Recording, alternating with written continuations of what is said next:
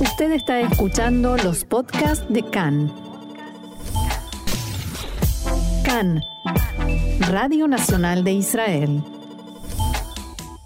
Hoy, jueves 3 de marzo, 30 del mes de Adar Aleph, estos son nuestros titulares.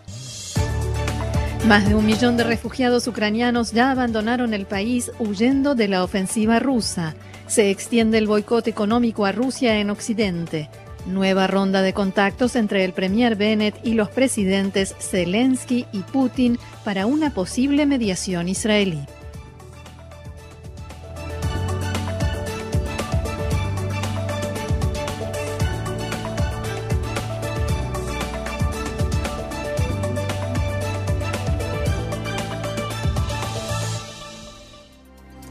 Y ahora sí vamos con el desarrollo de la información. La guerra entre Rusia y Ucrania va por su sexto día y anoche y esta mañana se escucharon explosiones en Kiev, la capital, en el barrio donde se hallan los edificios gubernamentales.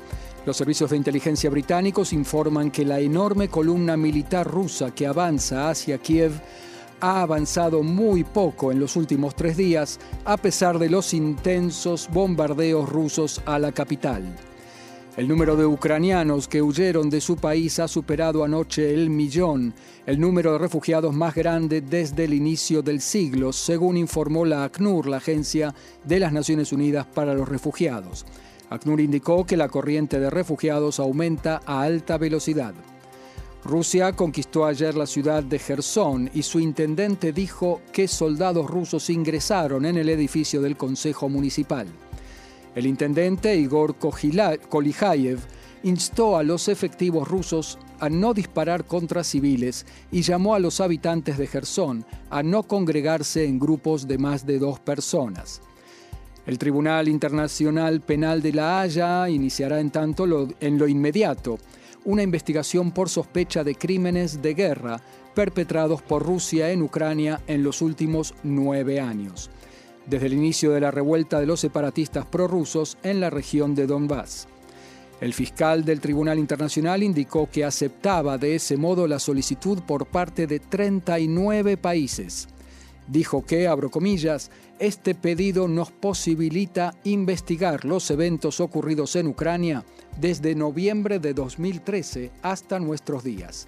Revisaremos si algún factor involucrado ha perpetrado crímenes de lesa humanidad o si fue responsable de actos de genocidio en toda Ucrania. La agencia de calificación de riesgo estadounidense Moody's bajó la calificación de Rusia de BAA3 a B3. También anunció que volverá a evaluar si se la debe bajar aún más. La, razón de, de esta medida es que, según explicó la agencia, es la serie de graves medidas económicas y de boicot tomadas por Occidente contra Rusia. En efecto, esta serie de restricciones económicas contra Rusia continúa extendiéndose.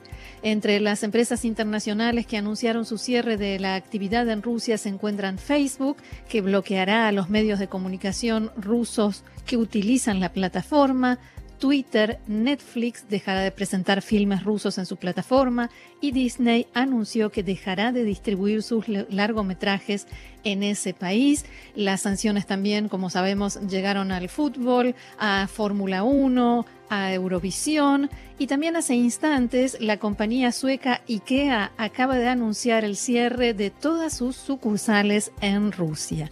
Solo de pensar la cantidad de gente que va a perder su puesto de trabajo por esta medida, realmente ya se empiezan a ver algunos efectos. Sí, ya, y ya hay gente que tiene miedo en el mundo que la opinión pública rusa se levante contra Occidente por afectar su calidad de vida también. Sí, así es. O sea, por la inversa. Seguimos la ronda de contactos entre el primer ministro Naftali Bennett, el presidente ucraniano Volodymyr Zelensky y el mandatario ruso Vladimir Putin continuó también ayer.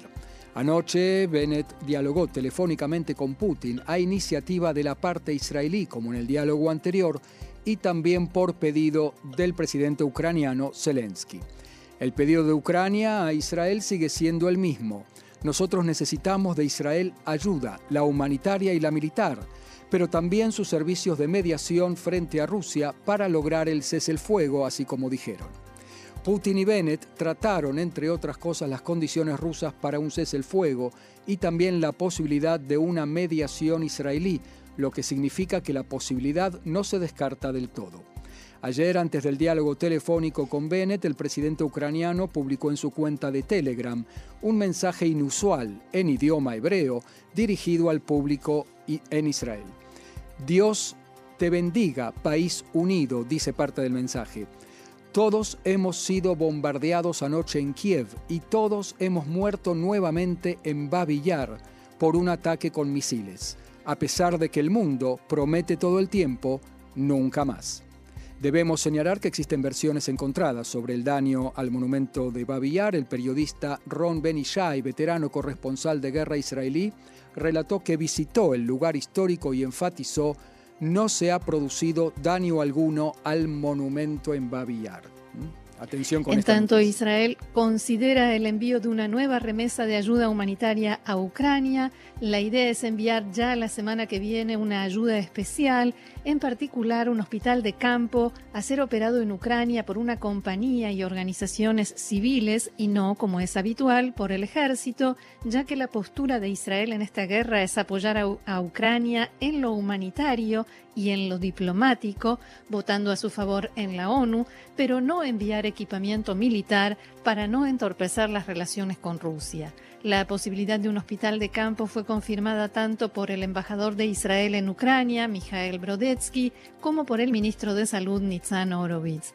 En un espacio de Twitter dijo Brodetsky, le dije a los ucranianos que deben dejar de solicitar armamento a Israel y que hay suficientes países que les pueden suministrar armas e Israel no será uno de ellos. Escuchémoslo.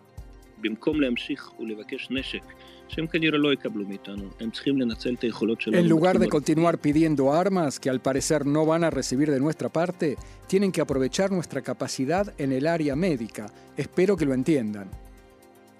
En otro orden, el Ministerio de Relaciones Exteriores emitió una advertencia de viaje a Bielorrusia, es decir, se advierte a los israelíes que se encuentran allí de no acercarse a la frontera sur de ese país sobre fondo del aumento de la tensión entre Ucrania y Bielorrusia y las noticias según las cuales fuerzas de ese país están participando en los combates e ingresaron a territorio ucraniano y por ello existe el temor de que se cierren las vías de salida a Bielorrusia y eso eh, eh, y por eso se emite esa advertencia de viaje por ahora con bajo nivel, pero advertencia al fin.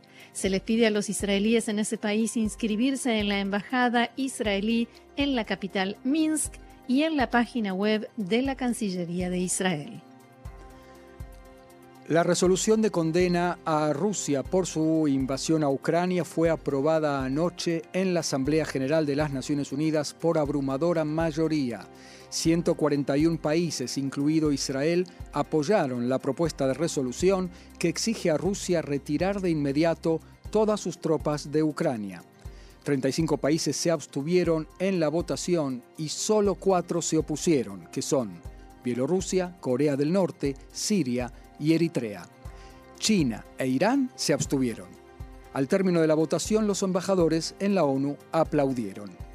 El embajador norteamericano en Israel, Tom Knights, agradeció a Israel por ayudar a persuadir a más países de que apoyaran la propuesta de resolución de condena a Rusia que fuera aprobada por abrumadora mayoría ayer. La política tiene importancia, escribió el embajador estadounidense en su cuenta de Twitter. El ministro de Comunicaciones, Joas Endel, dijo que se puede absorber de modo temporario y de modo simbólico algunas decenas o cientos de refugiados ucranianos no judíos. En diálogo con Khan, Endel dijo que no hace falta apelar a la ley del retorno para ucranianos no judíos. El ministro de Salud, Nitzan Orovitz, de Meretz, también se refirió al tema de los refugiados no judíos, algunos de los cuales habrían sido rechazados al llegar.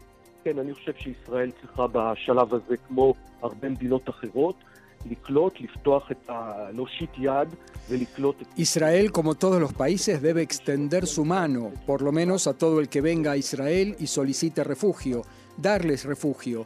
Creo que en los últimos días ha habido un cambio en ese asunto. Hay varios cientos de refugiados de Ucrania que vinieron a Israel y creo que es lo correcto. En horas de desgracia, los países deben ayudar. Nosotros también querremos, si nos ocurre una desgracia, Dios no lo permita, que otros países nos ayuden y asistan. En otro orden, preguntado sobre su opinión acerca del inminente acuerdo nuclear con Irán que estaría por ser firmado en Viena y que incluiría la anulación de las sanciones contra ese país, esto decía el ministro Horowitz.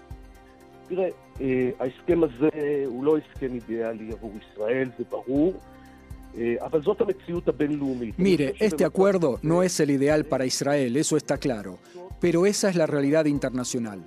Creo que en una situación tal Israel debe alcanzar entendimientos con Estados Unidos, como lo está haciendo. Al fin y al cabo, los norteamericanos, que son nuestros principales aliados, eh, son nuestros principales aliados, de modo que los intereses israelíes no se tienen que ver afectados y que sea asegurado el esfuerzo continuado de que Irán no consiga armamento nuclear. Creo que en ese tema tenemos la misma mirada y pienso que hay consenso israelí. La noticia llega ahora desde la autoridad palestina. Un asesor del ministro de Relaciones Exteriores de la autoridad palestina, Ahmad Adik, dice que hasta el momento pudieron ser evacuados de Ucrania más de 850 palestinos entre estudiantes universitarios y familias. Adik dijo a la televisión palestina que personal de su ministerio sigue trabajando las 24 horas para la evacuación de todos los palestinos que quieren cruzar los límites de Ucrania. Nos vamos ahora, Roxana, al plano local, porque el plano local también existe. Sí, señor. Y vamos a hablar. Un poco relegado por razones obvias. Y hay varios temas en, ese sentido. Uno de ellos es NSO y el eh, problema de los eh, programas de espionaje a los celulares, ¿no es cierto?, por la policía. El ex jefe de la policía, Ronnie Al-Sheikh, dijo que el caso NSO sobre los programas de espionajes a celulares supuestamente utilizados contra civiles por la policía es el día del perdón, dicho entre comillas, del diario Calcalist, los que publicaron la noticia como primicia, y de todos los medios de comunicación que lo siguieron también. En una primera y exclusiva entrevista con Khan, dijo al Sheikh que el programa Pegasus fue adquirido en la época del ex jefe de policía Danino, pero que él no se avergüenza y que se debe utilizar para proteger a la ciudadanía. Al-Sheikh subrayó que si bien el programa fue utilizado para espiar a ciudadanos israelíes, ello se hizo contra ciudadanos que se dedican al crimen, como asesinos, violadores y los que se dedican a la corrupción. En la investigación realizada, dijo el Sheikh, no se, no se halló un solo caso de que se hubiera utilizado el programa de espionaje intencionalmente de modo ilegal. Agregó que si alguien en la policía se excedió de una orden judicial en su utilización de esta herramienta, debe rendir cuenta de ello. También dijo que alguien estafó al diario Calcalist adrede y que, según sus palabras, enloqueció a todo el país durante un mes entero. Aseguró que se debe revelar la fuente del periódico y dejar de ocultarse detrás de la confidencialidad de las fuentes periodísticas. Abro comillas, ha habido aquí un serio daño a mi buen nombre que he cuidado por años y no lo voy a permitir, dijo el ex jefe policial al-Sheikh. Marcelo, y hay que aclarar aquí que cuando dice el Día del Perdón no se refiere al ámbito religioso, sino a la guerra del Día del Perdón. A la guerra del Día del Perdón daño y la, que fue gran vivido sorpresa. por Israel como una catástrofe, ¿no? Como algo muy malo. Así es. Y otra cuestión eh, que pude escuchar en la entrevista de Al-Sheikh es esto de las fuentes periodísticas. Lo que él alega, lo que él argumenta es que no hay que revelar fuentes de, fuentes, eh, de información que tienen los periodistas normalmente, pero aquí hay un delito porque alguien engañó a, a Calcalis no le sirvió de fuente y por eso en este caso, dice él, sí habría que revelarlo. Otro tema del ámbito local, y por si nos habíamos olvidado, la quinta ola de coronavirus sigue en declive, pero aún no ha terminado. La sección inteligencia de Tzal advierte que la variante BA2 de coronavirus será posiblemente la dominante en Israel y que el aumento de su frecuencia puede provocar una desaceleración en el descenso de los contagios e incluso su detención. BA2 contagia un tercio más que Omicron, pero según las estimaciones no es más inmune a la vacuna contra el virus. En la, en la última jornada se han registrado 8.280 nuevos contagios. En los hospitales siguen internados unos 510 enfermos graves, 190 de ellos conectados a un respirador. El coeficiente de contagio está aumentando y está hoy en 0,72. Y vamos a aprovechar estos últimos minutos que nos quedan de programa para algo más de información. Sí, eh, nos llega también de la guerra, no hay nada que hacer, hay informaciones permanentes. Los rusos ahora reaccionan al boicot y dicen esta frase interesante, dejaremos de suministrar motores de cohetes a Estados Unidos que vuelen en sus palos de escoba al espacio. Eh, o sea, el jefe de la Agencia Espacial Rusa dijo que su país tampoco brindará asistencia técnica a los motores que quedaron en manos de Estados Unidos, a los que calificó como los mejores del mundo. Estos son los motores que utiliza la NASA en los lanzadores Atlas V. Vamos a ver qué dice Estados Unidos. Bien, no, si ya están preparando las escobas. Sí. Eh, no es gracioso porque hay una guerra de fondo, pero la frase, como dijiste, es interesante. Una más, dos días después de que el Israel Roman Brodetsky resultara muerto en Ucrania por disparos de soldados ucranianos cuando se dirigía de Kiev a Uman para huir con su familia de la zona de, de combates, sus amigos iniciaron una colecta pública para ayudar a su familia a traer sus restos a Israel y traer también a su pareja Mila. El costo del trámite y del rescate de Mila ronda los 30.000 euros. Arthur Fruman, un amigo de Román, dijo, recibí muchísimos mensajes de gente buena que quieren ayudar a la familia de Román, que murió en la, en la frontera de Ucrania, y por eso lanzamos esta colecta masiva de donaciones para la familia. Una información más amable, Marcelo. Más amable, que hay que ver si la calificamos como de espectáculos o de eh, delitos o de eh, color. La familia del empresario de diamantes ruso, Lev Levayev, ha demandado al estafador israelí conocido como el estafador de Tinder, que se hizo famoso por el exitoso documental de Netflix, por hacerse pasar por el hijo de Levayev y por apropiación de apellido. El estafador, que ya ha sido condenado en causas anteriores a las mostradas en el filme, es en realidad Shimon Hayut. La demanda fue presentada ante el Tribunal de Distrito de Tel Aviv en nombre de los cuatro hijos, esta vez los verdaderos, de Levayev, Sebulun, Ayelet, Ruti y Hagit, así como la compañía LLD Diamonds USA Limitada por un, eh, abro comillas, eh, lo que dice el abogado de eh, la demanda, eh, por un largo periodo, el demandado ha presentado una falsa impresión de que es el hijo de Lev Levayev, obteniendo por ello múltiples beneficios y eh, por ser miembro, eh, ah, incluso materiales, todo a base de engaños y falsedades, por ser miembro de la familia Levayev y como si su familia, los Levayev, fueran a pagar y cargar con los costos de estos beneficios, reza la demanda. El abogado, el abogado Guy Ofir dijo que Shimon Hayut, el timador que se presentaba como Simon Levayev, ha dañado el nombre de la familia. Ofir dijo que cualquier monto que se obtenga de Hayut será donado a sus víctimas.